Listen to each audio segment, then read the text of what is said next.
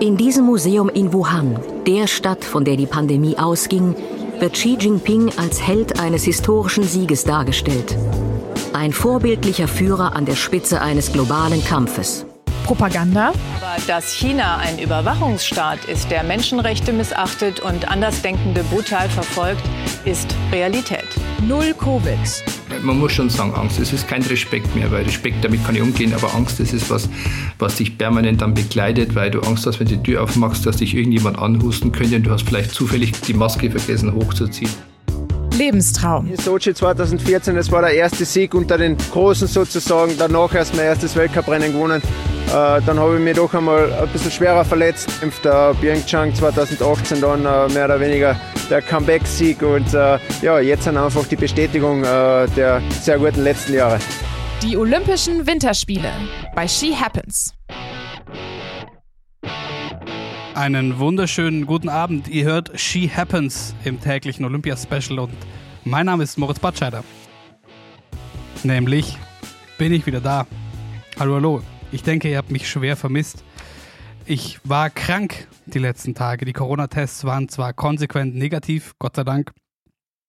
Also war es probably vielleicht doch die schwere Männergrippe, an der ich leiden musste. Man hört es vielleicht noch ein bisschen an meiner nasalen Stimme. Nein, Spaß beiseite. Leiden ist äh, mehr als zu viel gesagt. Gerade im Kontext dieser Spiele, über die wir sprechen und äh, China, in ein Land, in dem viele, viele Menschen schwer leiden müssen unter dem, was China so macht und vorhat. Auch darüber werden wir in den nächsten Folgen noch sprechen. Wir schauen aber jetzt für den Anfang auf einen Wettkampf, in dem deutsche Sportlerinnen und Sportler gestern leiden mussten. Ihr habt es mit Sicherheit mitbekommen. Der erste olympische Mixed-Wettbewerb im Skispringen. Eine Wettkampfform, in der bisher die Deutschen bei allen vier WMs, wo das Ganze im Programm war, immer gewonnen hatten. Und es sah eigentlich auch gar nicht so schlecht aus im ersten Durchgang.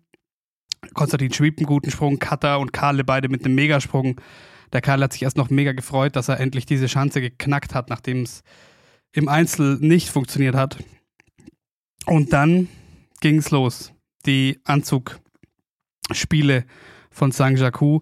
Nämlich im ersten Durchgang wurden disqualifiziert sowohl es die All-Star-Liste der äh, Damen-Skispringerin Sarah Takanashi, Daniela Iraschko-Stolz und Katharina Althaus, alle wegen eines zu weiten Anzuges. Und das ist ja erstmal schon verwunderlich, insofern, als dass diese Athletinnen alle beteuern, sie sind in den identischen Anzügen, in denen sie im Einzel angetreten sind, auch im Mixteam angetreten und es klingt insofern auch nachvollziehbar in Bezug auf diese Verhältnisse in Peking. Also wenn man einen Anzug hat, der mit dem man erfolgreich ist bei diesen Spielen, ähm, verwendet man den ein paar Tage später auch wieder. Das ist ähm, die eine Kiste und dann wurde es noch viel, viel undurchsichtiger als im zweiten Durchgang auch noch die zwei Norwegerinnen Anna Odine Ström und Silje Opset auch beide disqualifiziert wurden. Also insgesamt vier Top-Nationen, vier Medaillenanwärter, die alle so aus dem Rennen genommen wurden. Und am Ende gab es ein Podest Slowenien verdient. Der Olympiasieg, muss man sagen, dahinter etwas skurril und sie waren selber überrascht. Die Russen mit Silber und die Kanadierinnen und Kanadier mit der Bronzemedaille. Es gab einen riesen Aufruhr danach, den ihr mit Sicherheit wahrscheinlich auch selbst mitbekommen habt.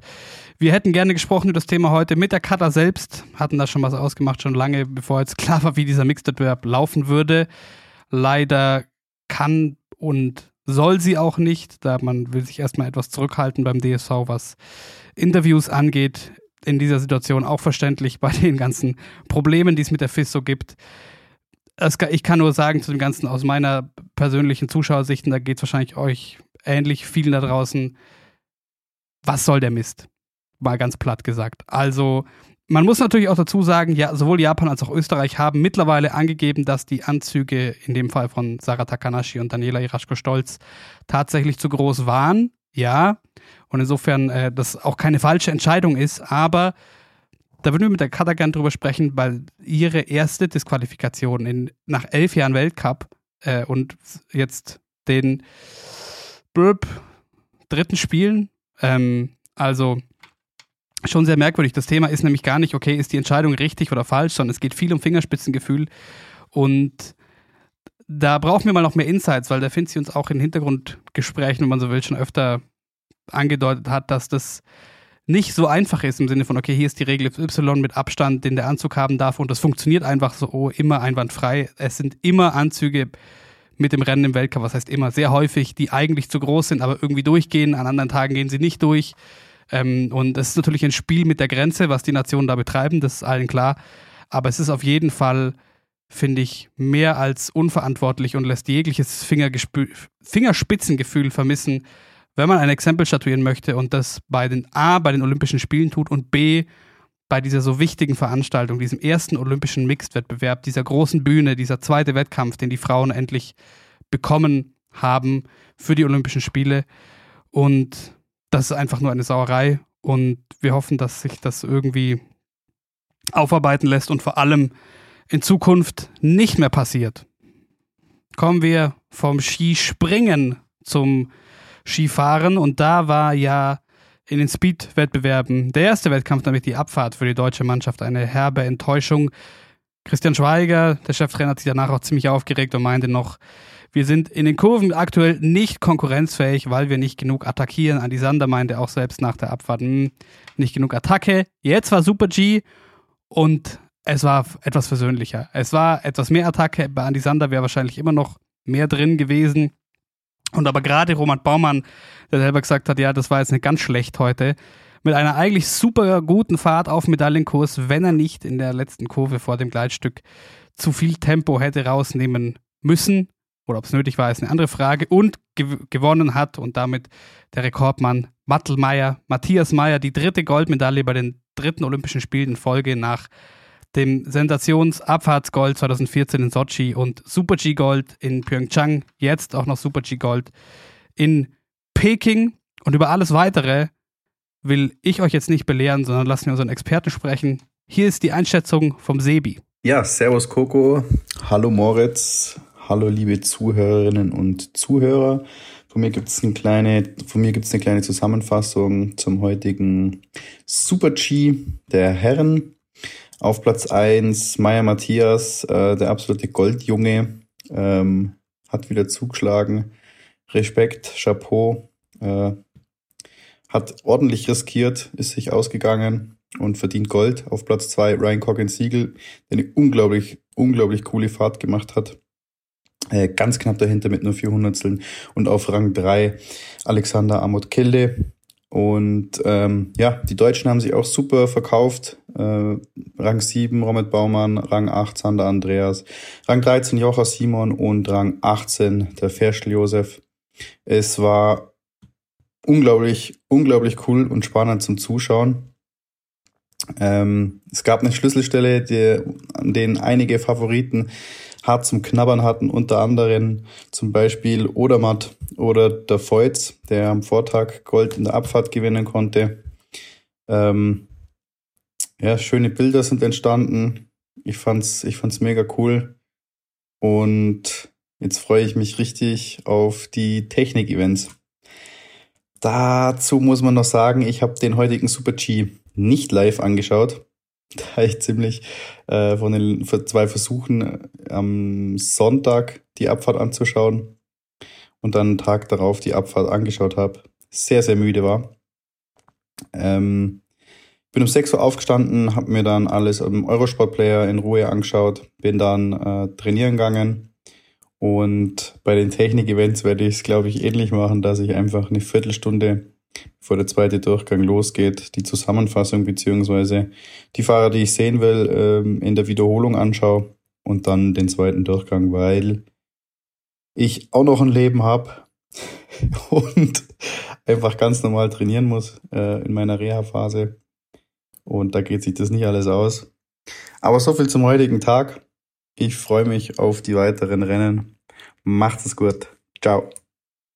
Vielen Dank und hoffentlich geruhsamen Schlaf in den nächsten Nächten, lieber Sebi. Schauen wir noch auf die Langlaufsprints, die heute waren in großer Kälte, wie es zumindest aussah. Es hat angefangen gar nicht so kalt bei minus 5 Grad, aber das ging ja dann in die chinesische Nacht hinein. Und hier kann man sagen, fangen wir mit den Damen an. Aus schwedischer Sicht Karma ein bisschen. Nachdem die Schweden so ins Klo gegriffen haben mit dem Material im Skiathlon, wo man sich ja mit Frieda Karlsson und Ebba Andersson durchaus Medaillenchancen ausgerechnet hat, ähm, so ins Klo gegriffen hat beim Material in der freien Technik. Jetzt, das Material scheint gestimmt zu haben bei den Sprints in der freien Technik. Und am Ende machen sie sogar fast den Sweep, nämlich das Podest komplett. Es gewinnt Jonas Sundling, die in dieser Saison nur in Dresden einmal im Weltcup dabei war, wegen einem Bänderriss im Finger.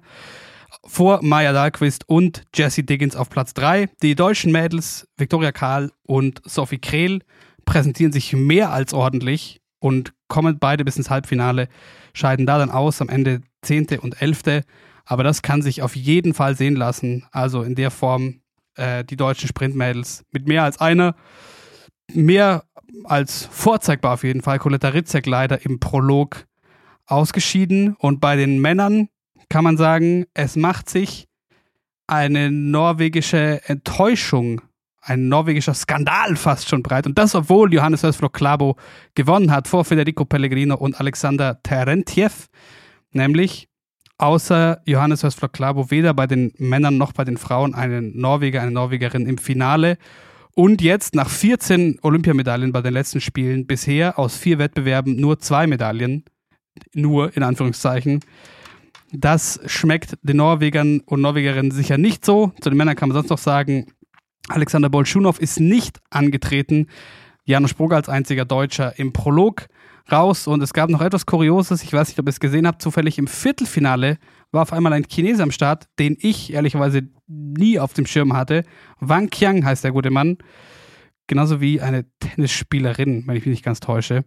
Und der, man hatte in der Technik gesehen, gerade in den Abfahrten, dass er vielleicht noch ein bisschen weit weg von der Weltspitze, aber physisch hat er mal dann abgeliefert und hat sich als Zweiter eigentlich sogar fürs Halbfinale qualifiziert, aber in der letzten Kurve vor dem Zielsprint Paul Goldberg abgeräumt und wurde dann disqualifiziert.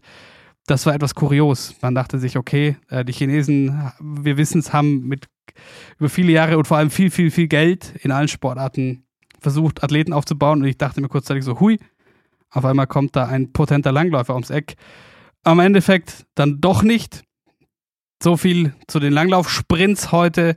Schauen wir noch kurz aufs Biathlon-Einzel, wo ja gestern bei den Damen ein deutscher Traum war, wurde ein Traum für Denise Herrmann mit der Goldmedaille und noch dazu einer unglaublich starken Vanessa Vogt, die knapp noch an einer Bronzemedaille vorbeigelaufen ist. Und bei den Männern, ja, dachte man sich an einem guten Tag, die Möglichkeit ist vielleicht da, aber das war es dann wohl nicht. Gerade Erik Lester und Johannes Kühn schießen sich gleich ziemlich früh selbst aus dem Rennen.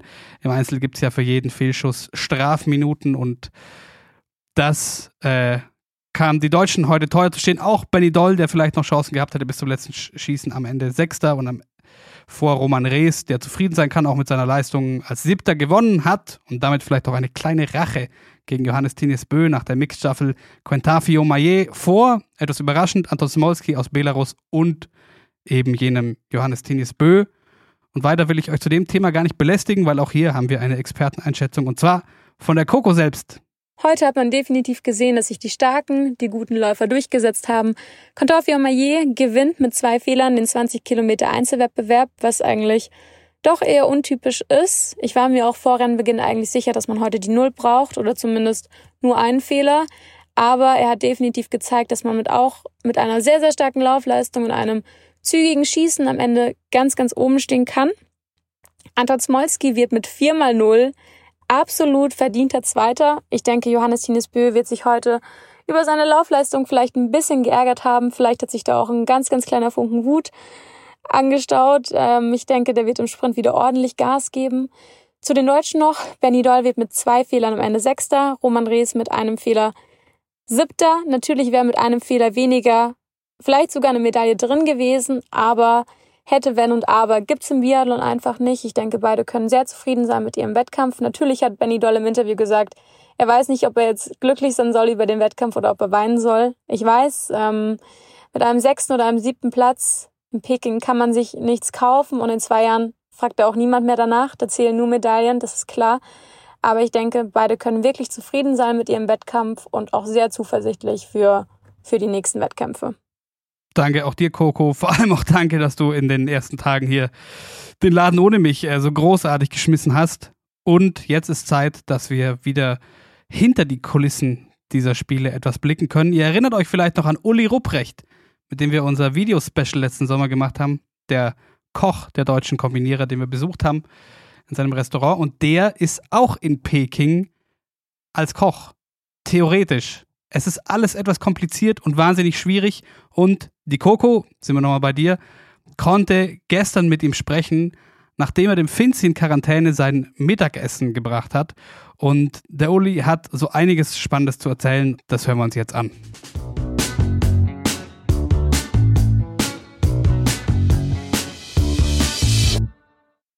14 Uhr in Deutschland und 21 Uhr bei euch in Peking. Und jetzt hoffe ich auch, dass die Verbindung weiterhin so gut bleibt.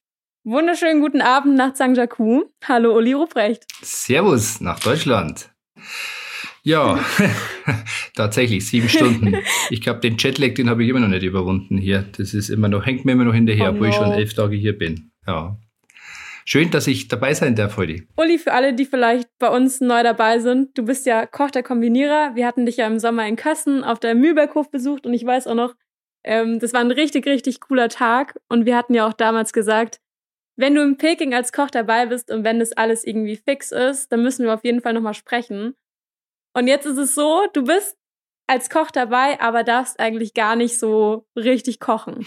Ja, tatsächlich. Also die Euphorie damals, äh, äh, wie, der, wie die Entscheidung fiel, dass wir hier kochen dürfen in Peking, war natürlich enorm. Das hat mich enorm gefreut. Ich meine, Weltmeisterschaften, Weltcups, alle schon bekocht, aber halt tatsächlich noch keine Olympiade. Ähm, insofern, ähm, ja, habe ich mich riesig gefreut und, und, und es war auch, ähm, ja, einfach eine, ein kleiner Ritterschlag, sage ich jetzt mal.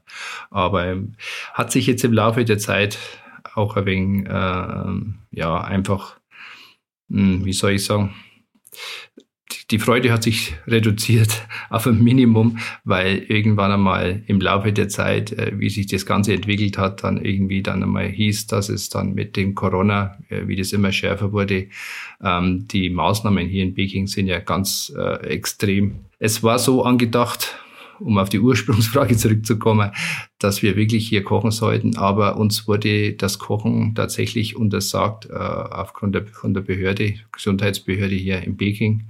Ähm, wir dürfen den öffentlichen Bereich nicht betreten. Wir dürfen nicht äh, zum Einkaufen gehen. Wir dürfen nicht äh, die Personal Personalräume betreten, also überall, wo das Staff hier äh, im Hotel äh, im Hintergrund äh, arbeitet, die dürfen wir alle nicht betreten. Wir dürfen nur die öffentlichen Bereiche, die für Gäste zugelassen sind. Und das heißt dann für uns letztendlich auch, dass wir die Küche in die Küche nicht rein dürfen. Unterm Strich ist es so, dass wir jetzt eine, ähm, eine, eine Apartmentküche haben für uns. Ich bin, wir sind zu zweit. Äh, der Christian Schlösser vom Starnberger See ist mit mir hier. Und wir versuchen jetzt gerade mehr oder weniger ernährungstechnisch der, der, der Mannschaft, der Mannschaften hier unter die Arme zu greifen, zu beraten und ergänzend einzugreifen in denen, mit den Möglichkeiten, die wir hier haben.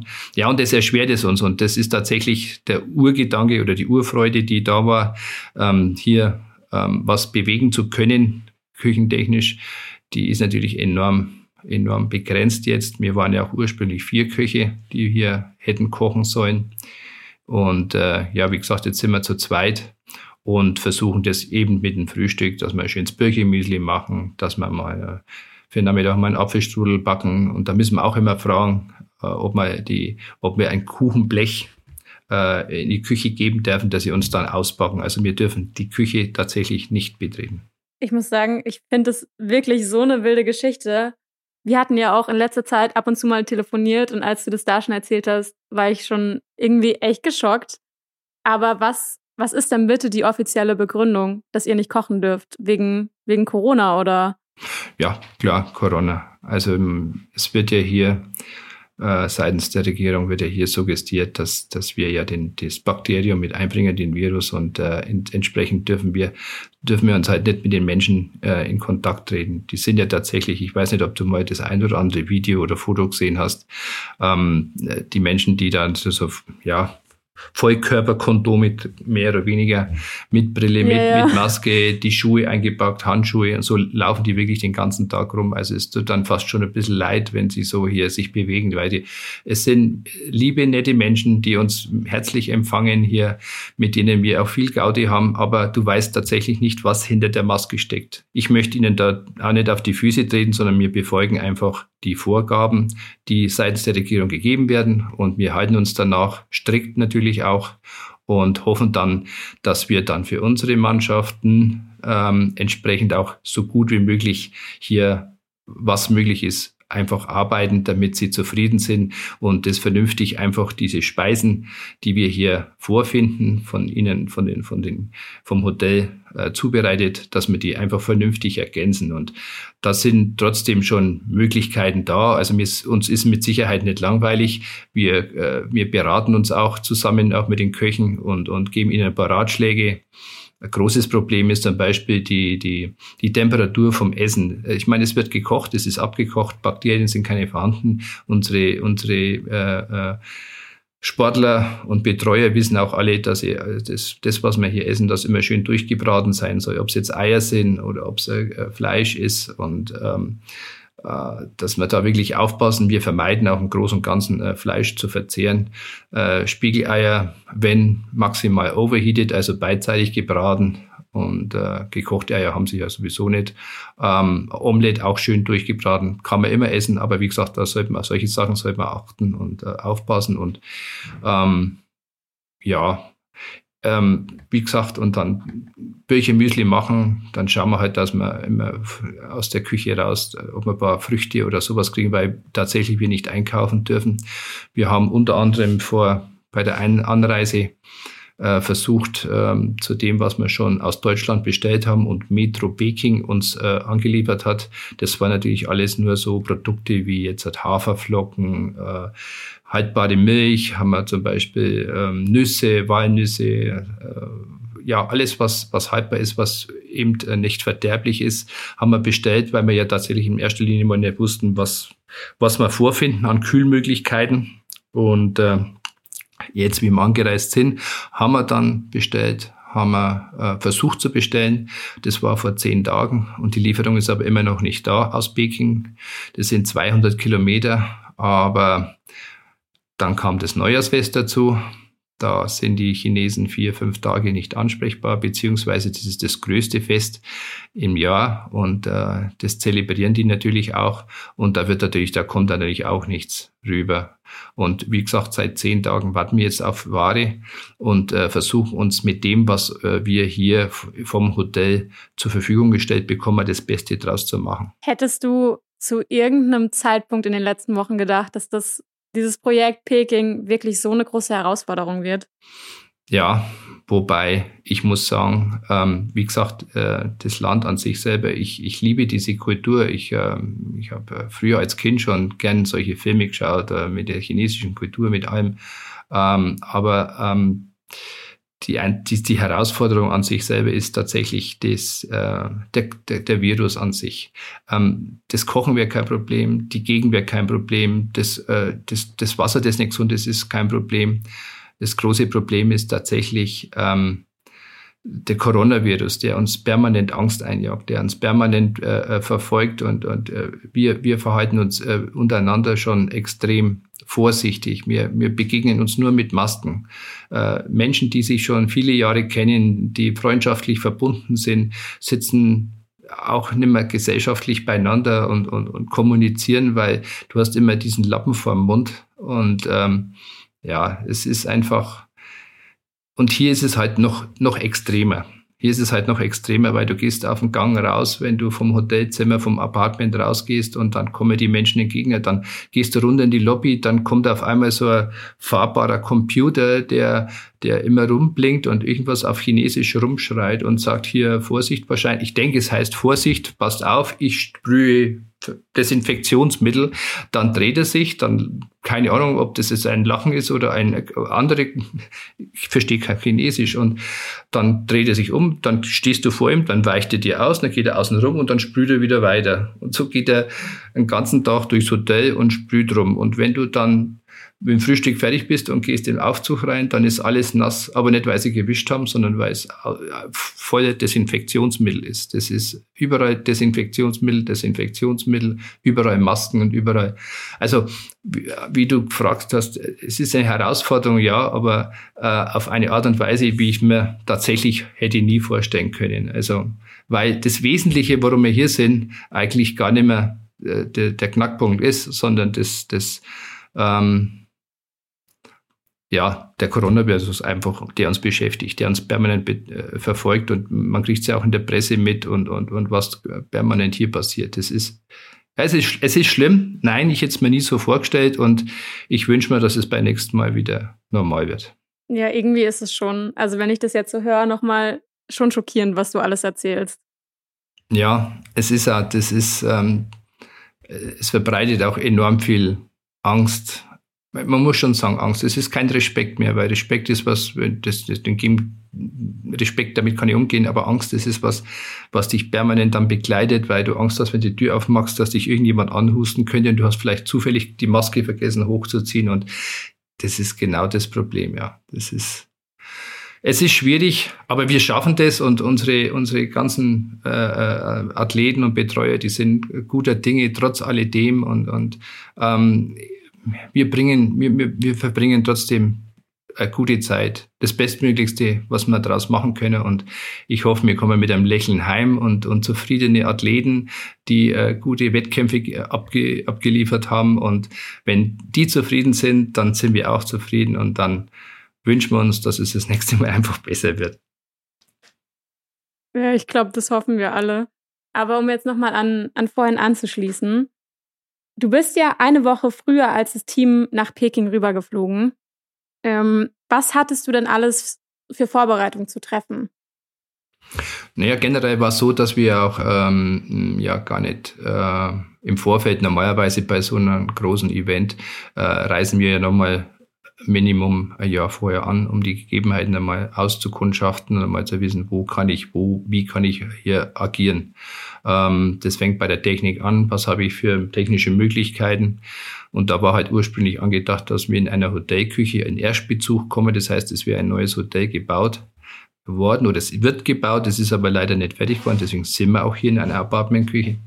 Und ähm, ähm, das war dann das, das eigentlich, dann kommst du halt rüber und schaust dir das an und dann kann man sich darauf einstellen, dann weiß ich, was ich an Technik mitnehmen kann von zu Hause. Das, wir haben ja einen großen Container auch äh, äh, ähm, äh, mit verschickt quasi mit dem Flugzeug und ähm, da hätten wir dann die Sachen eingepackt, aber das wussten wir natürlich in dem Moment jetzt nicht, was wir alles mitnehmen können. Und das ist eigentlich der, ja, einfach mal die Gegebenheiten einmal auskundschaften und, und was habe ich für Produkte, was habe ich für Materialien, was kann ich für Gemüse einkaufen, was kann ich für Obst einkaufen, was kann ich eventuell für einen Fisch oder Fleisch einkaufen. Das sind so die Hauptmerkmale, warum wir dann ähm, im Vorfeld uns erkundigen, damit wir vernünftig hier arbeiten können. Und das war in dem Fall nicht gegeben, weil wir eben nicht rein durften. Und wir durften uns nicht anschauen. Das ist wie, ähm, ich habe jetzt keinen direkten Vergleich, mir fällt jetzt nichts ein, aber wir sind hierher gekommen und haben tatsächlich, das war ein Überraschungsei. Aber äh, ein Überraschungsei ohne Ankündigung, was eventuell was für zehn Produkte drin sein könnten, sondern es, wir wussten gar nicht, was uns erwartet. Und äh, wir haben wohl gewusst, irgendwie Apartmentküche. Und das war das Einzige, was wir hier haben, tatsächlich ist ein Zwei-Flammenherd Induktion. Und es ist auch kein Geschirr und kein Besteck und nichts. Das haben wir uns, das haben wir gekauft in der Metro Peking dass wir zumindest oben die Leute kurzfristig in kleinen Personengruppen ver verköstigen können.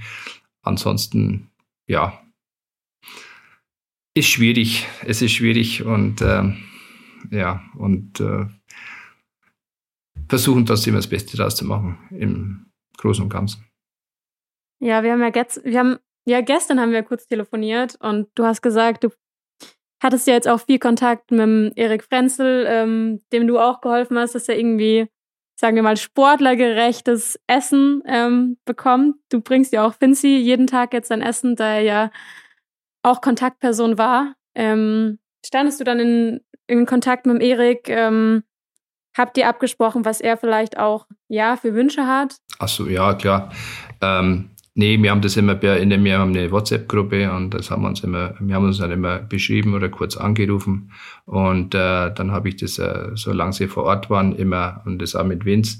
Ich gehe da immer mit dem, mit dem Handy, mit Video, gehe ich immer über das Buffet drüber und schaue nach, was es zum Essen gibt. Dann sagen die Jungs mir, was sie essen möchten, dann stelle ich das Essen entsprechend zusammen und versuche es schnellstmöglichst in die dritte Etage, wo sie wohnen, äh, ohne großen Hitzeverlust, dass er heiß ist oder zumindest ein warmes Essen bekommen, dann hochbringen. Und da haben wir genug Möglichkeiten, äh, sowohl im Frühstück, äh, beim, beim Mittagessen und auch beim Nachmittag, ähm, am Abend dann.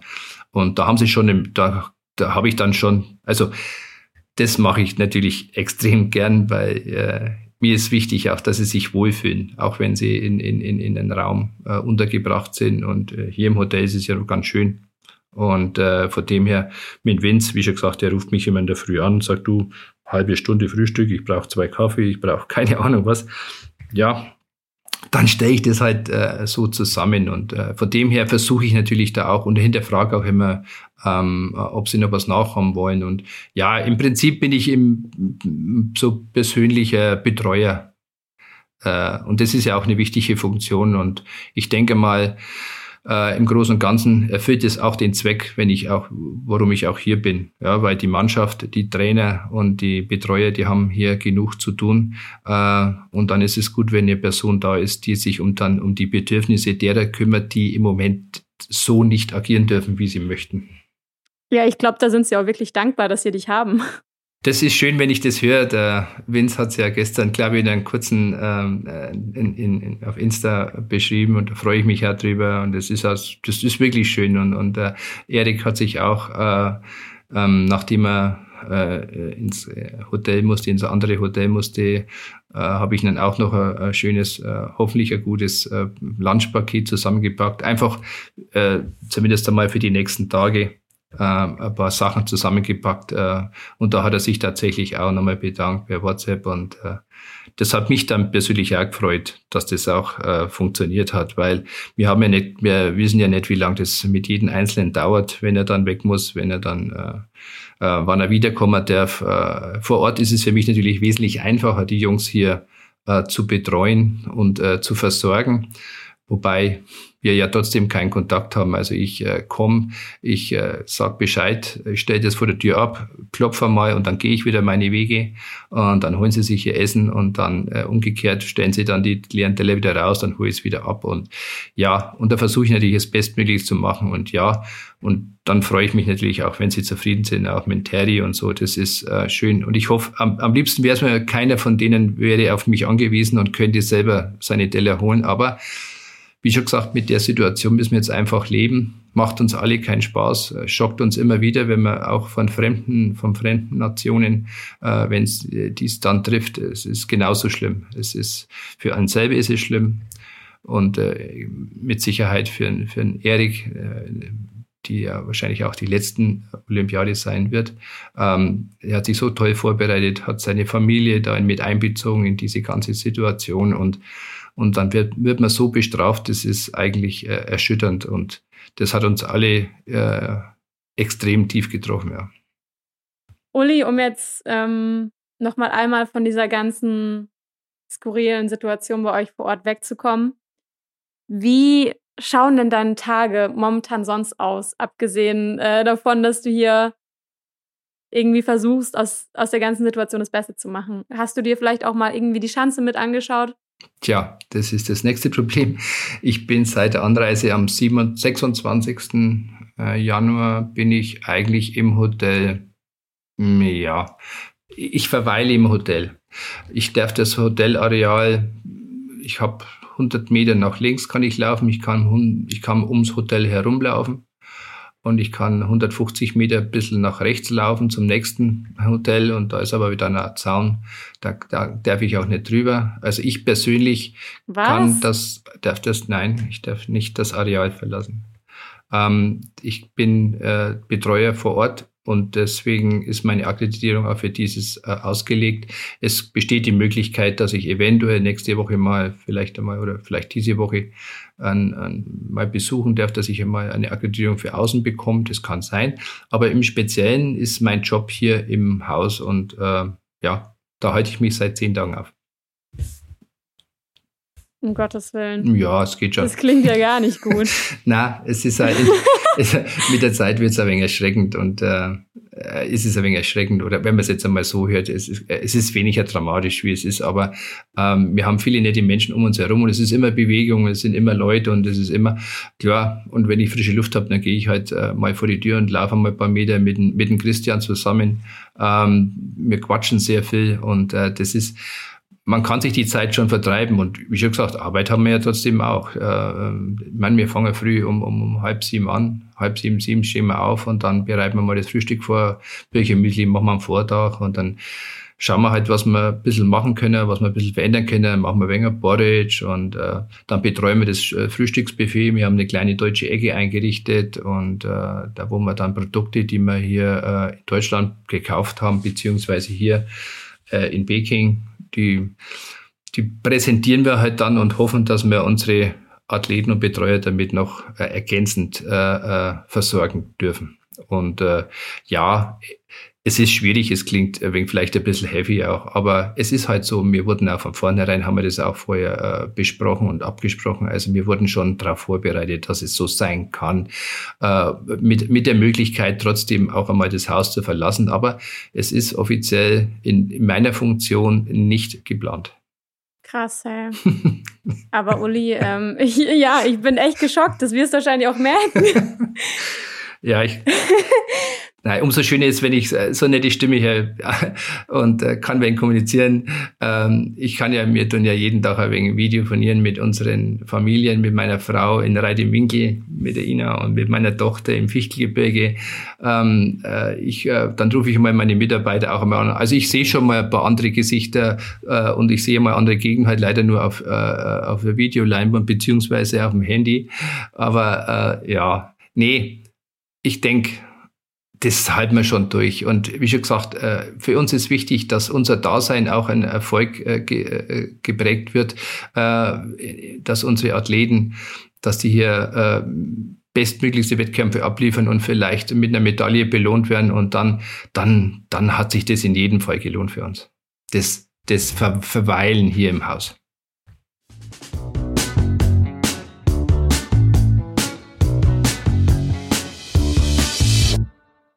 Das ist sie also, die auf jeden Fall etwas eigentümliche Welt des Oli Ruprecht in Shangjaku. Wir hoffen, er hält durch und dreht nicht durch, eingesperrt im Hotel und mit Küchenverbot. Ich habe euch in den letzten Tagen trotz meiner Krankheit hier immer wieder Artikel und Beiträge in die Shownotes gepackt rund um das Gastgeberland China und was politisch so rundherum los ist. Es nervt viele wahrscheinlich auch mittlerweile, aber das darf nicht zu kurz kommen, warum es problematisch ist und in welchem Ausmaß, dass diese Spiele in China stattfinden und was China generell so damit erreichen will. Und wenn man das Ganze ein bisschen besser verstehen möchte, kann ich euch eine Doku auf jeden Fall empfehlen. Wir hatten es gerade von der Welt des Uli Rupprecht in Peking. Und die Doku, von der ich spreche, heißt Die neue Welt des Xi Jinping. Die lief auf Arte, gibt es auf YouTube zu gucken, verlinke ich euch höchst interessant, mal nachzuvollziehen, wo kommt Xi Jinping her und was hat er eigentlich vor mit China. Nicht nur mit diesen Olympischen Spielen, sondern generell Chinas Rolle in der Welt, die uns auf die eine oder andere Art, je nachdem, was da so passiert, alle betrifft. So viel dazu. Ansonsten schaut euch morgen die nordische Kombination an.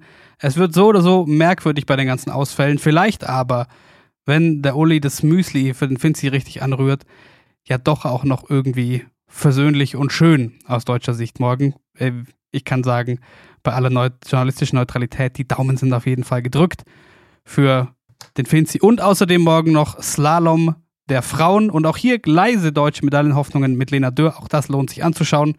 Wir hören uns dann morgen Abend wieder. Macht es gut. Ciao.